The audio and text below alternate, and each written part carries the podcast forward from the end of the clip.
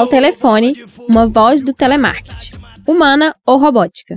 Do outro lado da linha, um cliente aborrecido por ter sido importunado com uma chamada comercial. Era, mais uma vez, uma empresa aleatória tentando fazer contato para vender um produto. Essa cena é familiar a você? Bateu uma identificação aí? Para a estudante de psicologia Caitlin Dornelas, cidadã e consumidora capixaba, sim. Esse, aliás, é um drama diário vivido por ela. E Caitlin conta um pouco sobre isso a seguir. Em média, eu recebo umas 15 ligações por dia de call center. Nunca sei sobre o que são as ligações, porque eles nunca falam nada, só quando eu atendo eles desligam, dá uns 3 segundos eles desligam. E isso me atrapalha muito, porque a gente nunca sabe quando é uma ligação de alguém mesmo ou quando é telemarketing. Geralmente, tanto eles ligarem, eu parei de atender até as minhas ligações normais, então quando alguém precisa falar comigo é difícil. Se não for um número que está salvo, nunca vai conseguir falar porque eu não atendo. É, fora que o celular fica tocando o tempo todo. Se eu tô na rua, eu não atendo o celular, então eu nunca sei se é alguém que realmente precisa falar comigo, porque eu nem consigo pegar o celular para olhar para ver o número que tá tocando. Então atrapalha muito, muito, muito. Fora que o telefone tocando toda hora. Você tá no trabalho, alguém vai falar com você, o telefone tá tocando, a pessoa para, porque o telefone tá tocando. É horrível. Você, eu, a Caitlin, a Nara aqui do meu lado, o operador do áudio aqui no estúdio, atira o primeiro chip de celular quem nunca viveu isso antes. Mas espera, o que isso tem a ver com ESG? A gente responde tudo. Essas ligações indesejadas podem ser sinal de que algo não anda bem nas empresas, quando o assunto é governança. O G do ESG. Eu sou Atílio Esperandil. E eu sou Nara Rosado. E esse é o quarto episódio da segunda temporada do Papo Residência. Papo Residência, segunda temporada.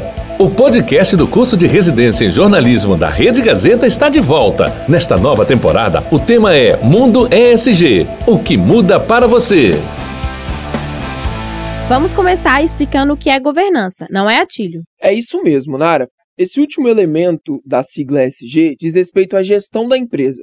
É um pilar que explica sobre a cultura organizacional e as aplicações de diversos temas dentro dos negócios. É natural que empresas comecem aos poucos, dando pequenos passos por vez e aprendendo a gerir ao longo do caminho. Em compensação, uma gestão incerta pode levar a graves prejuízos e até mesmo a pendências judiciais. A governança estabelece um conjunto de práticas validadas ao redor do mundo e são indicadas para que o negócio se mantenha ativo e apresentando bons resultados, ou, pelo menos, identificando seus desafios antes que se tornem graves problemas. E eu te trago outras informações importantes, Atílio. A Associação Brasileira das Entidades dos Mercados Financeiro e de Capitais, a Ambima, fez um levantamento que ouviu gestores de empresas eles responderam que pontos como ética e transparência são os mais levados em consideração nas análises de investimentos. Isso faz com que as maiores empresas da atualidade tenham preocupações imensas nessa área. É que o capital financeiro e os investimentos são um dos pilares dessas instituições. Pois é, Nara. A governança é a prioridade para as agendas corporativas das organizações dentro do ESG. Quem aponta esse valor é a pesquisa desenvolvida pela Associação Brasileira de Comunicação Empresarial,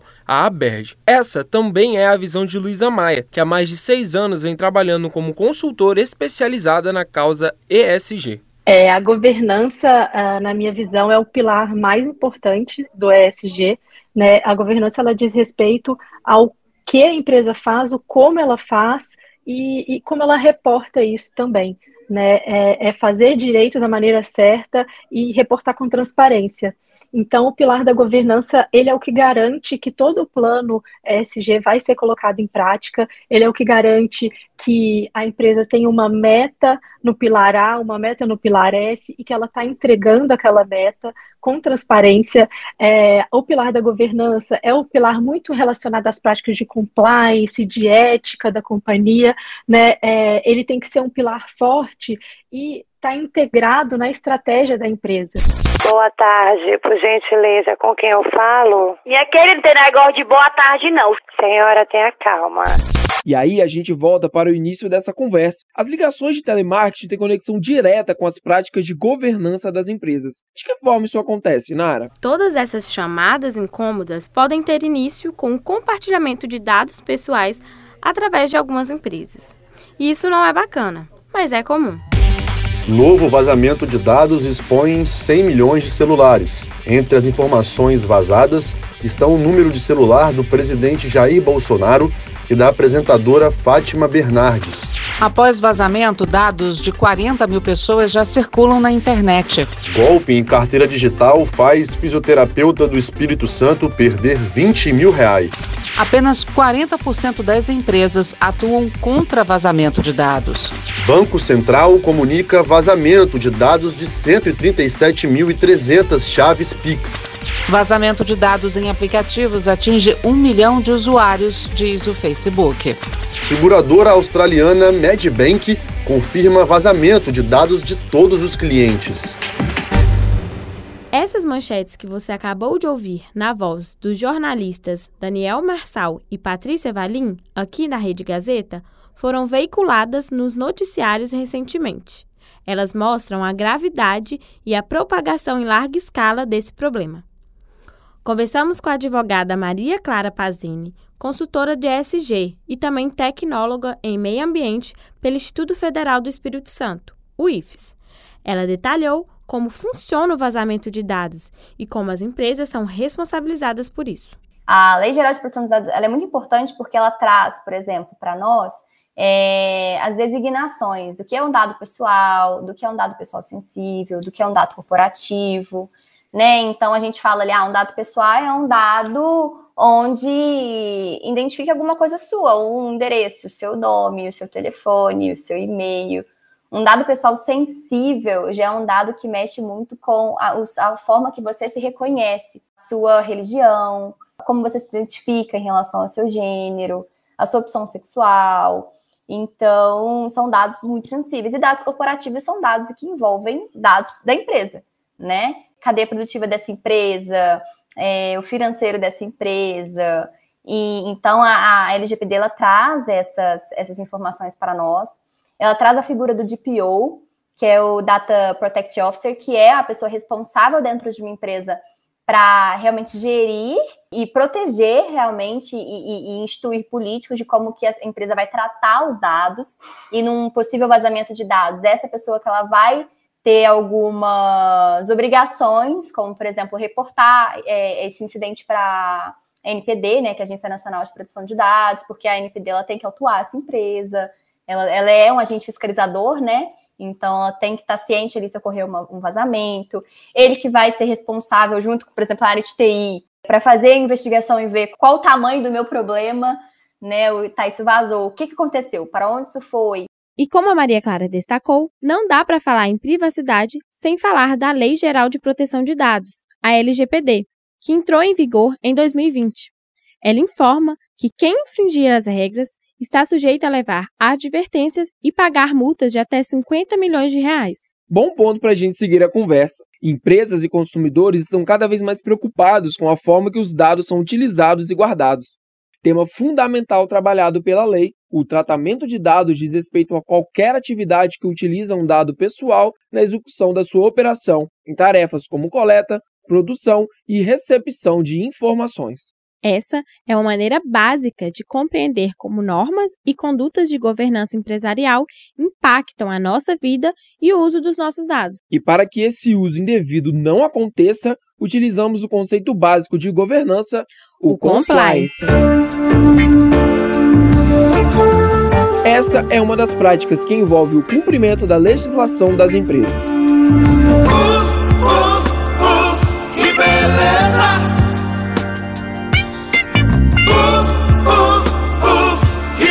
Compliance significa agir de acordo com. É quando a empresa age de acordo com uma lei, uma norma, um procedimento.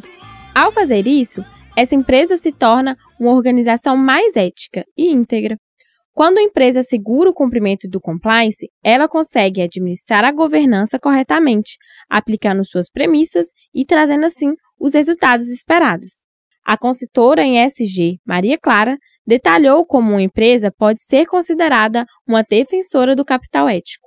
A gente até fala que algumas empresas têm selo proética, são empresas que elas conseguem comprovar que todas as atividades que elas realizam, todas as ações que elas desenvolvem estão dentro de um sistema de integridade, respeitam o meio ambiente, respeitam o desenvolvimento sustentável, respeitam a sociedade, é, é, uma empresa que se preocupa, por exemplo, com a integridade mental, física de seus colaboradores, é uma empresa que repudia atos de corrupção e fraude interno, é uma empresa que monitora conflitos de interesse, é uma empresa que ela se atenta a direitos trabalhistas de seus profissionais, é uma empresa que ela tenta instituir ações ambientais para que ela possa reduzir o impacto socioambiental dela, é uma empresa que se preocupa com a função social dela, então ela cria programas que podem beneficiar a comunidade que ela atua, então, é tudo isso, tudo isso é o compliance. O ponto inicial dessa discussão sobre o tema passa a ser os escândalos de corrupção que tivemos nos últimos anos. A partir da Lei 12846 de 2013, a chamada Lei Anticorrupção, as empresas passaram a se preocupar mais com as questões de governança. O Marcelo Borowski Gomes fala mais sobre isso. Ele é sócio e diretor de duas das três empresas do grupo Contato Seguros. A entidade é especializada em ouvidoria de denúncias e presta serviços terceirizados de canal de ética e compliance. Isso é governança na prática. Governança, né, que é o G do ESG, governança de compliance, passa a ser um dos temas importantes eh, no Brasil, principalmente na época onde o tema de compliance passa a ser um tema central, o programa de integridade passa a ser um tema central para muitas empresas brasileiras, a partir da lei e a partir dos escândalos que ocorreram do mensalão, o escândalo da Lava Jato, isso toma muita força e as empresas então passam a implementar os seus programas de governança e integridade ou programa de integridade dentro da sua cadeia de valor. Entretanto, para que uma empresa consiga colocar as práticas de compliance em ação, é necessário começar do começo. E como fazer isso? O caminho é definindo um programa de integridade que permeie as ações desses estabelecimentos. Assim, é possível reduzir riscos e até evitar escândalos que prejudicam a imagem institucional de negócio, por exemplo. Sobre um programa efetivo de integridade, Marcelo Gomes faz um alerta. Basicamente, assim, se a gente for falar é, de uma maneira rápida, nós estamos falando aí de uma análise de risco de compliance, implantação de códigos de conduta, implantação de procedimentos e políticas. Estamos falando da uma parte de treinamento e conscientização dos colaboradores é, da, da, empresa a respeito desse tema. E quando a gente fala de código de ética e conduta, não estamos falando só de corrupção, estamos falando de muitas coisas, né? Estamos falando de diversidade, por exemplo, a implantação de um canal de denúncia, que é um, um dos serviços que a gente fornece já há mais de 10 anos, implantação de comitês de éticas e de consequências disciplinares que são aplicadas dentro das, das, das empresas para aqueles que são flagrados indo contra o código de ética das empresas. Marcelo Gomes ainda ressalta que, para os colaboradores, o código de conduta deve estar alinhado também às suas práticas e na maneira que você acredita que seja correto agir. Imagine o seguinte, Aquilo: imagine você trabalhando numa empresa onde você conhece o código de conduta dela e esse código de conduta ele está alinhado aos seus valores, os seus valores éticos, e que eh, se porventura você vê qualquer colega inescrupuloso eh, não, não atendendo esses valores éticos, que você se sente incomodado, que aquilo que aquilo te fere, você tem um canal de denúncia anônimo, aonde você pode relatar que aquilo está acontecendo e a empresa, de forma muito profissional, vai investigar, vai verificar que aquilo de fato está acontecendo e que aquele colaborador que está cometendo um assédio, roubo, fraude, corrupção, etc., ele, ele é afastado da empresa e você mantém, então, um ambiente limpo para trabalhar. Em última instância, o programa de compliance vai trazer com que você se sinta, primeiro, orgulhoso da empresa, segundo, trabalhando numa empresa limpa e terceiro, tendo orgulho dessa empresa. Então, você vai ter um ambiente melhor, um ambiente bom para trabalhar, e, e o ambiente seguro. Então, reduzir risco, cuidar de reputação, atender às leis são pontos importantes, mas se tem um ponto que eu hoje considero moderno e um ponto que é fundamental para a governança corporativa, tem tudo a ver com o G do SG, aliás, tem a ver com o S também, que é a parte do social, porque você veja que eu estou navegando dentro de duas letras aí. Né? Eu estou navegando também dentro da letra do social, onde nós estamos falando da defesa da diversidade, estamos falando da defesa dos direitos das pessoas, de poderem se manifestar de forma livre, de poder atender, de poder estar alinhada com os valores da empresa como um todo. Então, o programa de integridade hoje ele é muito mais do que só simplesmente o G.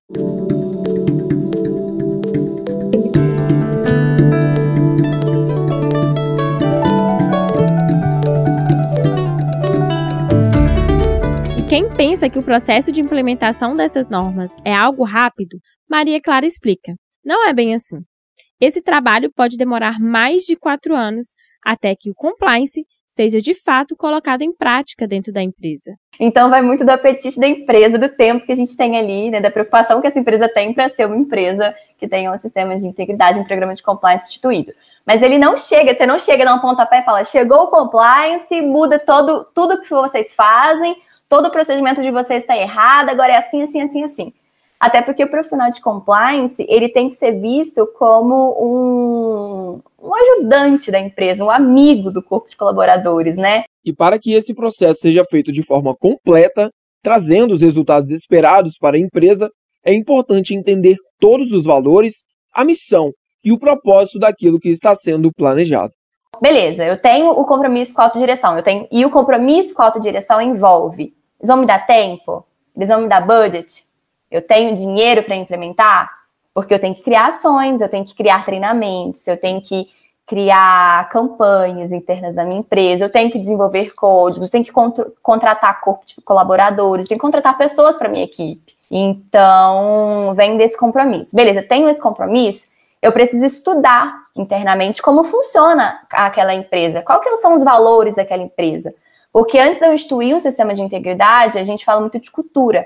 Cultura é o quê? É um conjunto de ações, de, de, de, de coisas que a gente faz né, no nosso dia a dia ali que acabam permeando e criando a nossa identidade. O que, que a gente é. Então, o que, que é a cultura corporativa? É realmente como a empresa acredita que é o jeito certo de fazer as coisas. Né? Então, eu preciso entender quais são os valores da, dessa empresa que eu estou atuando. O que, que essa empresa quer? Qual que é o objetivo dessa empresa? Ah, ela quer ser referência ambiental, ela quer ser referência trabalhista, né? E, e, e, eu consigo permear o meu sistema de integridade a partir desses valores. Uma das ações adotadas atualmente pelas empresas é a inclusão de diferentes pessoas no quadro de funcionários. Luísa Maia explica que a governança tem um papel essencial na garantia dessas novas práticas internas. Isso parte muito do, da estratégia da SG, fazer um censo interno para entender as diversidades que você tem hoje na companhia e quais são as diferentes diversidades que você precisa atrair né? Para aí sim você passar para um programa de recrutamento específico. Então, hoje, vagas afirmativas faz muito sentido para uma estratégia de diversidade, porque através dessas vagas afirmativas é que a empresa vai conseguir trazer uma certa diversidade para atuar dentro da sua operação. Né, seja uh, mulheres em área de tecnologia, seja pessoas com deficiência numa área de operação, seja mais pessoas negras na liderança, né? Então, uh, ter esse olhar para a diversidade envolve tanto o olhar o ambiente atual, quanto o olhar como recrutar e atrair talentos e reter. Né? Então, uma prática uh, completa, ela olha esses pilares e o reter envolve remuneração justa, né, que aí sim tem uma, um olhar de governança muito forte, é, políticas e códigos de ética e de conduta muito bem estruturados, treinamentos, é, programas específicos né, para desenvolvimento de lideranças dos grupos de, de diversidade. Tem diversas ações. Eu acho que assim o, o mais importante realmente é, o olhar da governança sobre a diversidade é garantir que as pessoas vão ter o que elas realmente precisam, né? E que as diversas pessoas vão ter o que elas precisam, porque as necessidades são diferentes. O Marcelo Gomes ainda completa que muitas vezes é melhor implementar o compliance antes de acontecer um problema maior. O famoso é melhor prevenir do que remediar. É o que a gente sempre diz, é uma frase que a gente sempre fala nas aulas que a gente dá e também nas consultorias que a gente presta, de que a gente pode aprender o compliance pelo amor ou pela dor. Então, se você é, fizer a implantação do compliance antes de ter um problema de reputação, antes de ter um problema de corrupção, antes de ter um problema de fraude, antes de ter um problema de roubo, você vai estar aprendendo compliance, entre aspas, por amor, que você vai estar uh, trabalhando preventivamente para que isso não ocorra. Entretanto, se você esperar para ter esse tipo de problema e aí então passar a implementar o seu programa, você vai implementá-lo, como eu disse há pouco, né, pelo entre aspas pela dor. E é importante que as empresas entendam que todas as práticas que forem adotadas por elas devem ser pensadas e programadas de forma a entender suas demandas pessoais. Luísa Maia afirma que não tem segredo. O que eu posso falar sobre governança é que não tem uma receita de bolo. Cada empresa tem que entender o que é o seu negócio, qual é o seu impacto na sociedade, para implementar realmente a sua área de governança ESG. Não adianta né, copiar de uma outra empresa, porque a sua realidade vai ser diferente.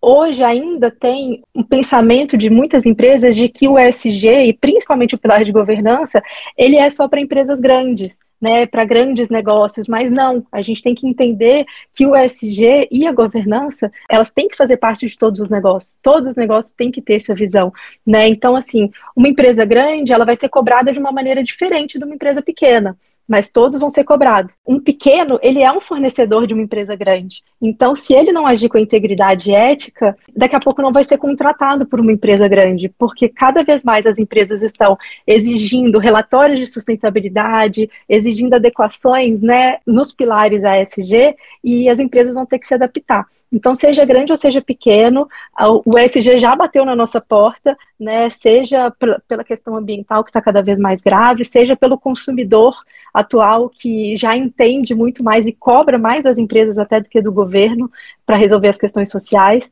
né, e seja dos investidores que também só estão colocando dinheiro onde eles veem transparência, onde eles veem ética, veem empresas comprometidas com o futuro do nosso, nosso planeta, da nossa sociedade. E como Luísa lembrou, as práticas ESG não são apenas para grandes empresas.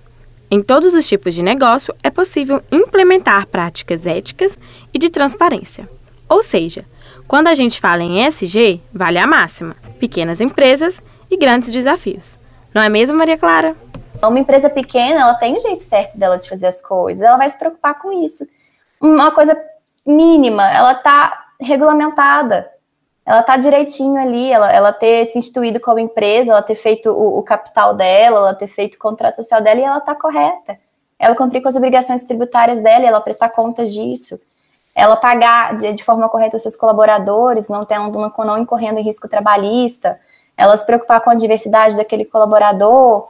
Às vezes tem um código de conduta, um código de conduta tem algumas empresas que prestam serviço para a empresa onde eu trabalho, a gente faz do diligence e background check, são procedimentos dentro de um sistema de integridade para a gente ver riscos reputacionais na, na, contratação dessas pessoas, dessas empresas. Como vimos ao longo desse episódio, é a partir da governança que todas as práticas internas e externas de uma empresa serão construídas e consolidadas. É por meio do ponto G que serão criadas as práticas de compliance, diversidade, códigos de conduta, ética e transparência. Esse cuidado torna o ambiente da empresa muito mais agradável para se trabalhar. E é por isso que as empresas estão se preocupando em fortalecer suas práticas internas e externas, pois nada melhor do que ter funcionários e clientes que queiram participar do crescimento de um negócio. Lembre-se sempre que uma empresa forte é aquela que põe em prática os aspectos da governança.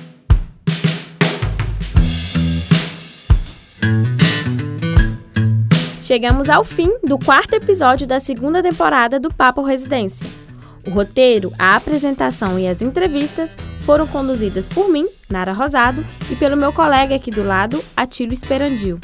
A sonoplastia ficou a cargo de Davidson Borges e a coordenação da temporada está nas mãos da editora Andréia Pegoretti.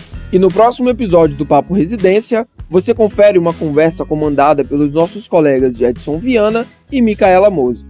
Eles trazem como convidados para o estúdio da Rede Gazeta a consultora e mentora em ESG e diversidade, Cíntia Molina, e o gerente geral de sustentabilidade e relações institucionais da ArcelorMittal, João Busco. Na mesa do nosso podcast, uma pauta urgente para se discutir: as consequências para as empresas que não aplicam as práticas ESG. O que o futuro nos espera? Não deixe de ouvir e obrigado pela sua audiência.